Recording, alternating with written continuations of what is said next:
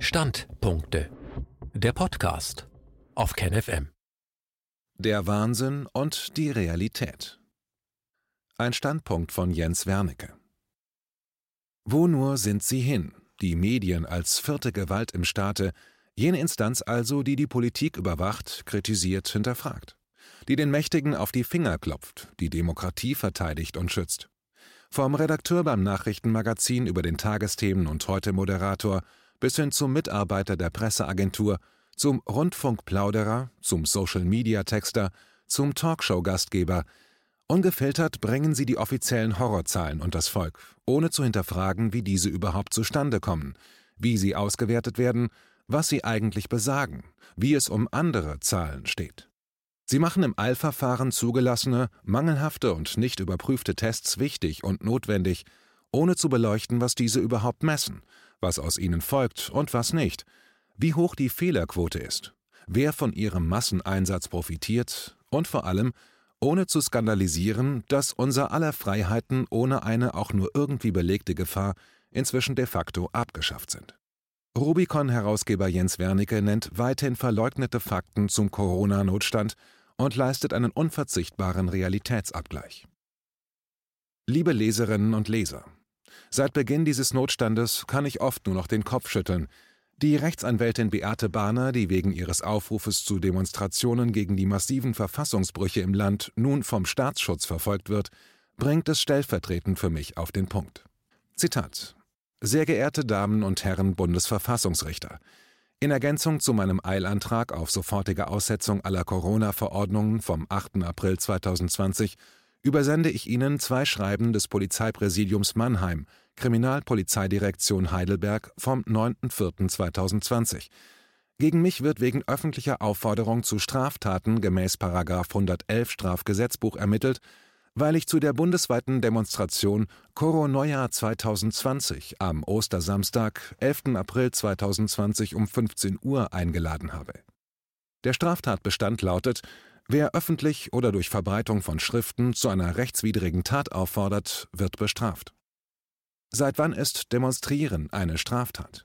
Sind wirklich innerhalb von nur zwei Wochen die fundamentalen Grundrechte der freien Meinungsäußerung nach Artikel 5 Grundgesetz und der Versammlungsfreiheit nach Artikel 8 Grundgesetz zu Straftaten mutiert? Ist das Grundgesetz wirklich schon abgeschafft? Meine Homepage wurde auf Anordnung der Polizei abgeschaltet. Haben wir schon die Diktatur und die Tyrannei hier in unserem Land? Ich fürchte das Allerschlimmste, wenn Sie als Hüter der Verfassung diesem bösen Spuk nicht sofort abhelfen. Ich bin zutiefst erschüttert in meinem Glauben an den Rechtsstaat. Mit freundlichen Grüßen Beate Bahner, Fachanwältin für Medizinrecht. Zitat Ende. Die allermeisten nun zu Covid-19 einsetzenden Diskussionen sind leider weniger als Rückzugsgefechte, denn als Ablenkungsdebatten zu verstehen, denn sie lenken, und das ist das Wesen der Propaganda, vom Wesentlichen ab. Alle reden über Messungen und Tests, die nachweisbar durchschnittliche Gefahr und das gleichgebliebene allgemeine Lebensrisiko werden jedoch nicht thematisiert. Das ist in etwa so, als würden wir nur noch darüber diskutieren, welche Massenvernichtungswaffen ein unseren Eliten unliebsamer Führer, an dessen Öl- und Bodenschätze man gelangen will, wohl besitzt, anstatt darüber zu sprechen, ob diese Behauptung überhaupt stimmt. Konkret, All die Diskussionen zu Tests und Virusnachweisen führen weg vom Effekt, den der neue Erreger zoonotischen Ursprungs haben soll, und zwingen zurück zu den Panikzahlen der Infizierten. Sie drehen sich also im Kreis. Die längst vorliegenden Daten belegen jedoch in aller Deutlichkeit, dass der Effekt des Virus auf die Sterblichkeitsrate sehr, sehr klein ist.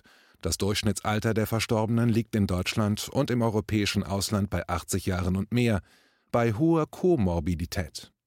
In Italien haben 50 Prozent der Verstorbenen drei oder mehr Vorerkrankungen.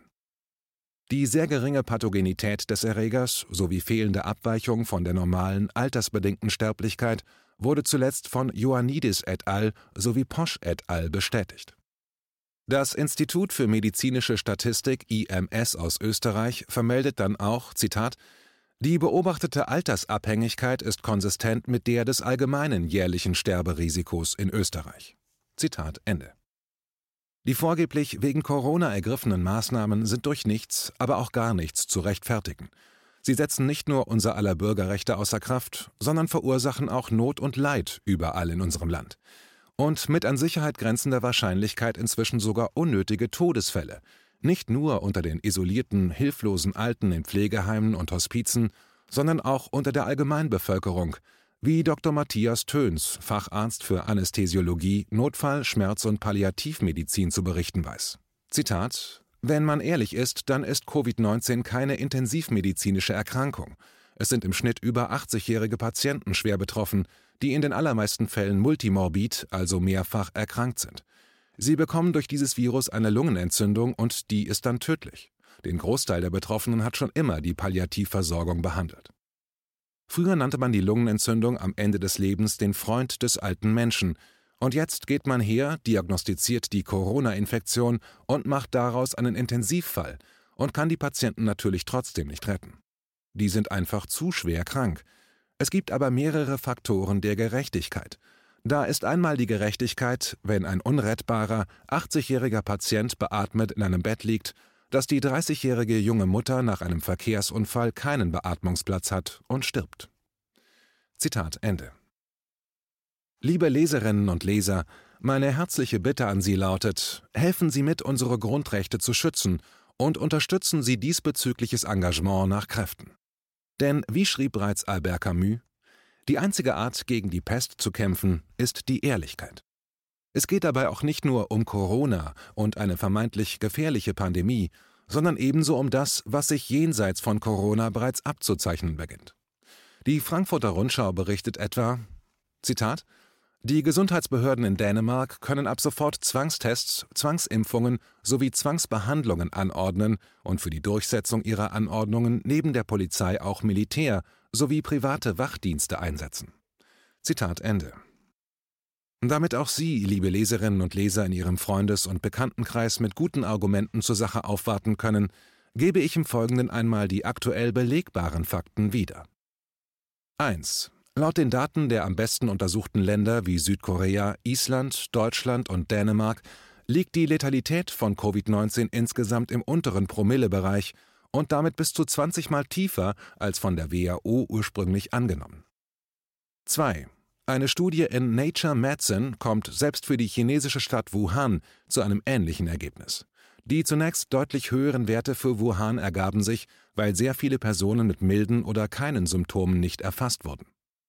3. 50% bis 80% der testpositiven Personen bleiben symptomlos. Selbst unter den 70 bis 79 Jahre alten Personen bleiben rund 60% symptomlos. Viele weitere zeigen nur milde Symptome. 4. Das Medianalter der Verstorbenen liegt in den meisten Ländern, inklusive Italien, bei über 80 Jahren und nur ca. 1% der Verstorbenen hatte keine ernsthaften Vorerkrankungen. Das Sterbeprofil entspricht damit im Wesentlichen der normalen Sterblichkeit. 5. Viele Medienberichte, wonach auch junge und gesunde Personen an Covid-19 sterben, haben sich als falsch herausgestellt. Viele dieser jungen Menschen starben entweder nicht an Covid-19 oder sie waren bereits schwer vorerkrankt, zum Beispiel an einer unerkannten Leukämie. 6. Die normale tägliche Gesamtsterblichkeit liegt in den USA bei ca. 8000 in Deutschland bei ca. 2600, in Italien bei ca. 1800 und in der Schweiz bei ca. 200 Personen pro Tag. Die Grippemortalität liegt in den USA bei bis zu 80.000, in Deutschland und Italien bei bis zu 25.000 und in der Schweiz bei bis zu 1.500 Personen pro Winter. 7. Stark erhöhte Sterblichkeiten, wie in Norditalien, können durch zusätzliche Risikofaktoren wie sehr hohe Luftverschmutzung, Legionellen- und Asbestbelastung sowie einen Kollaps der Alten- und Krankenpflege durch Massenpanik und Lockdown beeinflusst sein. 8. In Ländern wie Italien und Spanien sowie teilweise Großbritannien und den USA haben Grippewellen bereits früher zu einer Überlastung des Gesundheitssystems geführt. Derzeit sind zudem bis zu 15 Prozent der Ärzte und Pfleger in Quarantäne, auch ohne Symptome. 9. Eine wichtige Unterscheidung betrifft die Frage, ob die Personen nur mit oder auch durch Coronaviren sterben. Autopsien zeigen, dass in vielen Fällen die Vorerkrankungen entscheidend sind, aber die offiziellen Zahlen reflektieren diesen Umstand zumeist nicht. 10. Zur Beurteilung der Gefährlichkeit der Krankheit ist daher nicht die oft genannte Anzahl der testpositiven Personen und Verstorbenen entscheidend, sondern die Anzahl der tatsächlich und unerwartet an einer Lungenentzündung Erkrankten oder Verstorbenen. 11. Die oft gezeigten Exponentialkurven mit Corona-Fällen sind irreführend, da auch die Anzahl der Tests exponentiell zunimmt. In den meisten Ländern bleibt das Verhältnis von positiven Tests zu Tests insgesamt, sogenannte positiven Rate, konstant bei 5% bis 15% oder steigt nur langsam. 12. Länder ohne Ausgangsbeschränkungen und Kontaktverbote, wie zum Beispiel Japan, Südkorea und Schweden, haben bisher keinen negativeren Verlauf als andere Länder erlebt. Dies könnte die Wirksamkeit solcher sehr weitgehender Maßnahmen in Frage stellen. 13.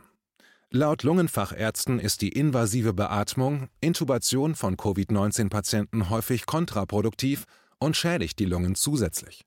Die invasive Beatmung bei Covid-19 geschieht insbesondere aus Angst vor einer Verbreitung des Virus durch Aerosole. 14. Entgegen ursprünglicher Vermutungen stellte die WHO Ende März fest, dass es bisher keine Evidenz für eine weiträumige Verbreitung des Virus durch Aerosole gibt – auch ein deutscher Virologe fand in einer Pilotstudie keine Aerosol- und keine Schmierinfektionen. 15. Viele Kliniken in Deutschland und in der Schweiz sind bisher stark unterbelegt und mussten teilweise bereits Kurzarbeit anmelden. Zahlreiche Operationen und Therapien wurden abgesagt, selbst Notfallpatienten bleiben aus Angst teilweise zu Hause, was zu Todesfällen führen kann. 16. Mehrere Medien wurden bereits dabei ertappt, wie sie die Situation in Kliniken zu dramatisieren versuchten, teilweise sogar mit manipulativen Bildern und Videos. Generell hinterfragen viele Medien selbst zweifelhafte offizielle Angaben und Daten nicht. 17.